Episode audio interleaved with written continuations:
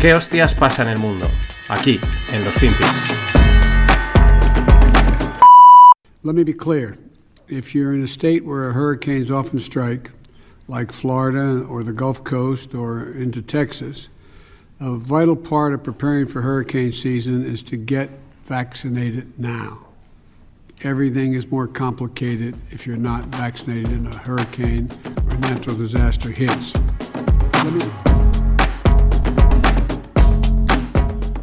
Hola, no financieros. Rematamos semanas otra vez con, nuestro amigo Joe Biden. Creo que se ha oído bastante claro, pero si no, traduzco.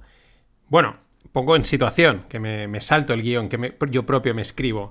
El huracán Ian está azotando con fuerza la costa sureste americana, toda la zona de Florida, tal, la, zona de los huracanes, el Golfo, etcétera, ¿no? Las imágenes, la verdad es que son espectaculares. El mar ayer subía 4 metros y espera que llegase a subir 7. Una auténtica barbaridad.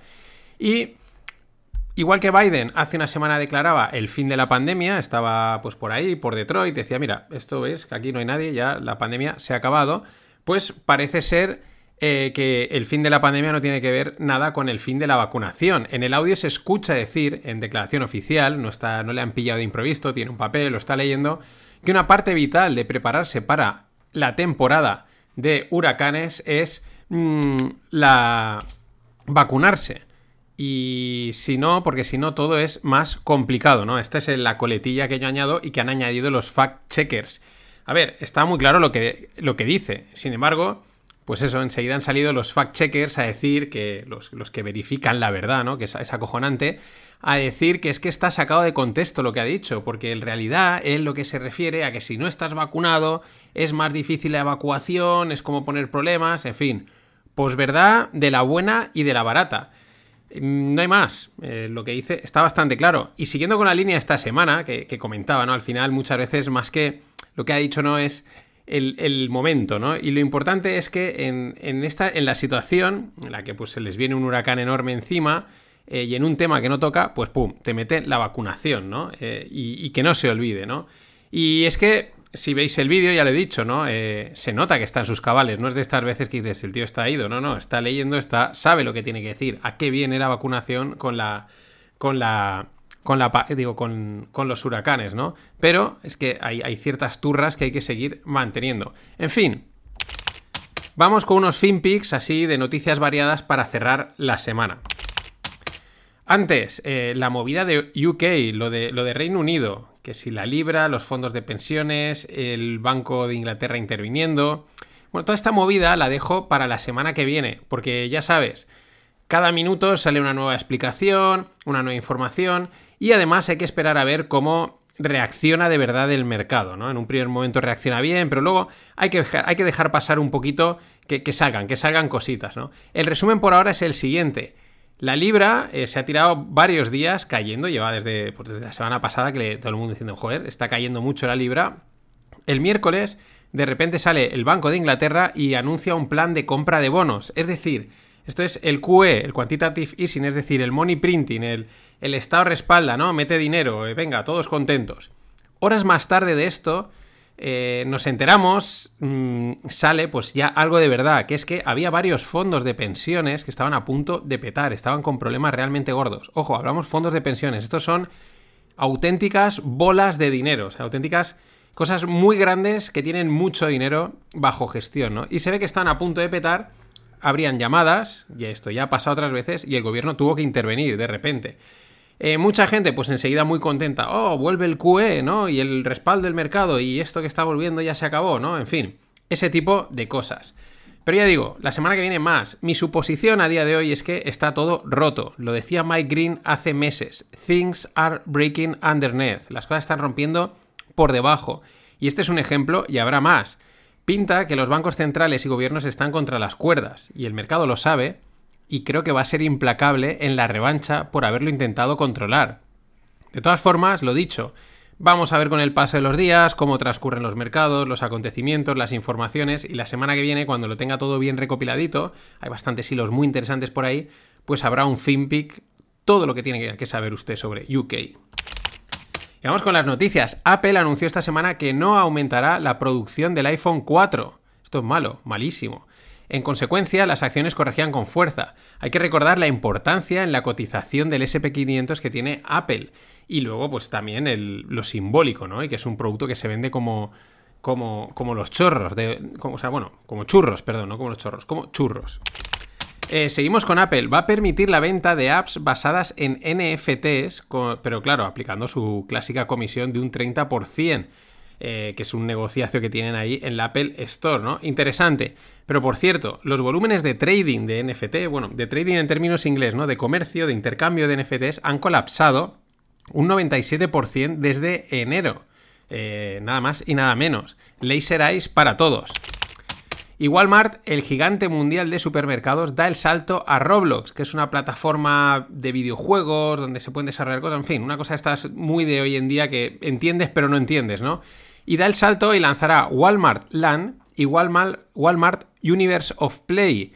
En fin, eh, traducción, pues que el metaverso sigue creciendo, sigue creciendo de forma anárquica, de una forma pues esto está metido en Roblox, otros se meten por aquí, el de Facebook, etcétera, y Tamara Falco pues lo aprueba todo. Tamara Falco approves.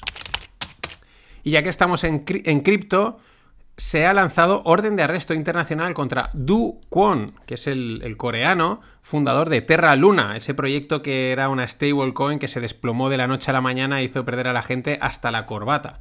Eh, interesante, ¿no? O sea, descentralización, tal, pero orden de arresto internacional. Al final, robar dinero es robar dinero, lo hagas en la moneda que lo hagas. Y Porsche salió a cotizar el martes con un fuerte debut, el segundo más grande de la historia de Alemania. Esto ya se sabía que iba a estar ahí fuerte, fuerte. Pero bueno, que, las acciones fueron bien recibidas en el mercado pese a las, a las condiciones en las que estamos, ¿no? De, tensión.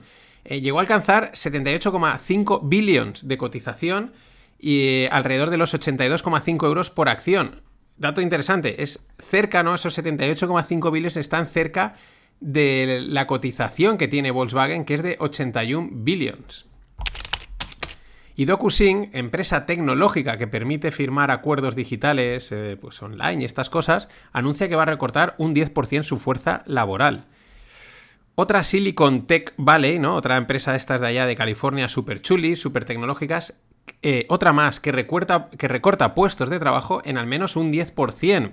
no es la primera, han salido varias, ahora no me vienen nombres, pero las he ido mencionando, ¿no? Mucho ojo a esto, porque en teoría estas son las empresas que más margen y más caja generan. Y están recortando empleo. Esto es las barbas de tu enemigo, ¿no? O de tu vecino, siempre me lío.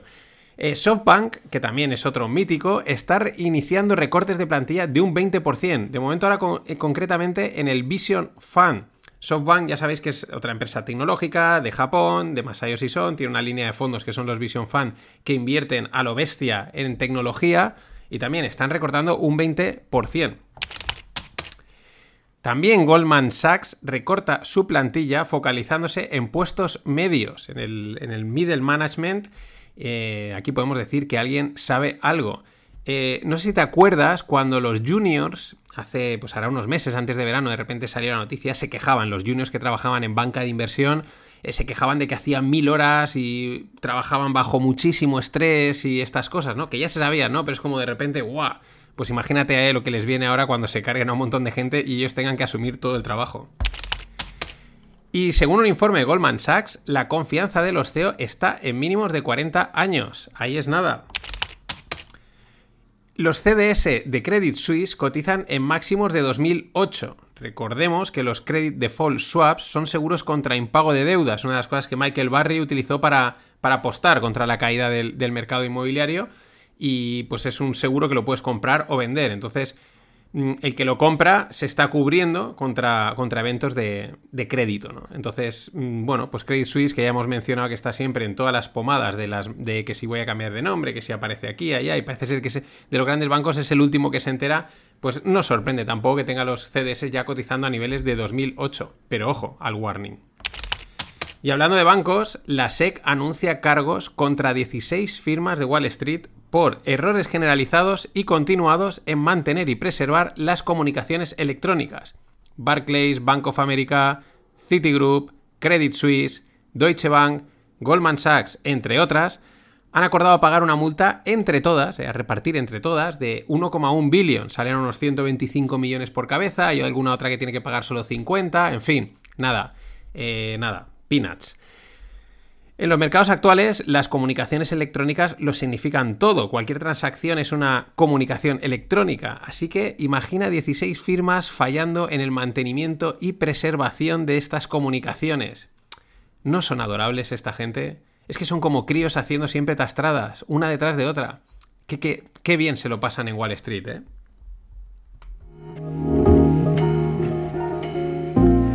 Y enésimo recordatorio, apuntaros al webinar que vamos a hacer el lunes a las 8 y cuarto. Greg y Fernando van a hablar de fondos ETFs y yo traeré, yo llevaré mi fondo de volatilidad, que se puede contratar en mil sitios y a mí me está molando bastante bien. Me está molando bastante bien, no. Me está molando como lo está haciendo. Estoy contento. No quiere decir que esté ganando, pero está manteniendo el tipo. Y tal y como están las volatilidades, es ya un lujo. Y para cerrar hoy y para cerrar la semana, pues vamos con nuestra queridísima Crazy Cathy, Cathy Wood. ¿Por qué? Pues porque deja su puesto de gestora en dos de sus fondos. Es verdad que no son los grandes, no son los conocidos. Uno de los dos se invertía en impresión 3D y fijaros el nicho, y otro invertía en tecnología innovadora de Israel. Bueno, no está mal la idea, la verdad. Israel es un foco de desarrollo tecnológico muy potente no cierra los fondos, simplemente deja el puesto y a otro gestor y ella se hace, bueno, no a un lado, ahora contaremos que se mete en otras cosas. Cathy sigue al frente de los otros ETFs y sigue fiel a sus posiciones, ella sigue en su RQR, eh, pues a ver, que para eso le han hecho perder hasta la camisa, ¿no? no te vas a bajar ahora del barco, querida amiga. Un profesional financiero, uno de los de verdad, calificaba en Twitter a este tipo de gestores como liquidity seekers es decir, buscadores de liquidez. La verdad, me gusta, porque los define perfectamente. No solo captan la liquidez eh, del mercado, y se ven, sino que se ven, del mercado de los, de los inversores, sino que se benefician de la liquidez del mercado, ¿no? Eh, y no de las valoraciones, en realidad. Si el dinero entra en los mercados, ellos están ahí en la pomadita y las cosas suben. Decir liquidez es una forma bonita de decir busco tu dinero, ¿no? De, tu dinero, el que tú tienes ahí, que lo quiero para mí y comisiones. Porque de esto va el negocio, no se nos olvide nunca. Cathy es más una marquetera de, de, marketing que una gestora. Ella sabe lo que vende, sabe cómo contarlo, cómo ilusionar y va por ello. Acabo de leer que su nueva apuesta son las drogas, las drogas psicodélicas. Y yo me hago la pregunta, ¿qué acaso me lee y me sigue, me lee y me sigue nuestra Cathy? Porque Casi, los, psicodélicos son mi apuesta de largo, lo llevo diciendo bastante tiempo. La diferencia es que ella lo que ve es la narrativa. Producto raro, biotecnológico, novedoso, abstracto, de futuro, ¿no? Así, muy etéreo, muy alejado, muy ya verás, ¿no? En fin, en su línea, ¿no? Eh, yo eso también lo veo, pero hay que ver también otras cosas. Yo nunca imaginaría que Cathy se subiría a mi carro, aunque ya digo y ya aviso que esto es para largo, así que calma, crazy, que, no, que esto no va, no va a petar mañana, pero hay que estar atentos porque es un gran sector. Pero es que no contenta con todo esto y siguiendo su línea de innovación, tecnología y liquidity seeker, Cathy lanza un nuevo fondo. Esta vez es un Venture Capital, es decir, inversión en startups y pequeñas empresas. Se llamará el ARK Venture Fund y Crazy dice que quiere democratizar la inversión. ¿eh? Fijaros, qué máquina de, vender. Por eso solo harán falta 500 dólares y tener apetito por el riesgo. Ya te está diciendo, te bajo la barrera para que entres fácilmente y ten apetito por el riesgo. Es decir, eh, esto no va a salir bien, pero porque no la vamos a jugar, ¿no? Pero, pero ya lo sabes, ¿no? Ya, o sea, ya te lo estoy diciendo. Ten apetito por el riesgo, ¿eh? Ya, ya te está avisando. La verdad es que Crazy las inversiones no las domina pero el marketing y la narrativa sí, las domina perfectamente, sabe reinventarse. Y no dudo que atraerá a una buena bancada de flipados, igual que los ha traído hasta ahora. Cathy está a punto de consolidarse en la categoría de los grandes gestores que no lo son. Sí, los que se dedican a levantar pasta, ilusionar, petar el fondo, petarlo a la baja, no, no al alza, y luego vuelta a iniciar el ciclo. Otra vez, vuelves a levantar pasta, vuelves a ilusionar, parece que las cosas van bien, pum, vuelves a petar el fondo. Y así, vas de, oca en oca. No te asustes, es otra forma de hacer dinero en Wall Street y más vieja casi que las propias inversiones. Lo único es que hay que saberlos detectar desde el minuto cero. Así que nada más, este ha sido el, el obituario de Cathy, por así decirlo. Y digo obituario porque, bueno, pues mm, ha muerto Julio a los 59 años, autor del Gangsta Paradise, un auténtico hit del rap y banda sonora de la película Mentes Peligrosas, que, que protagonizó eh, Michelle Pfeiffer. Así que cerramos con Julio y pues le deseamos suerte a Cathy. Nada más, hasta el lunes.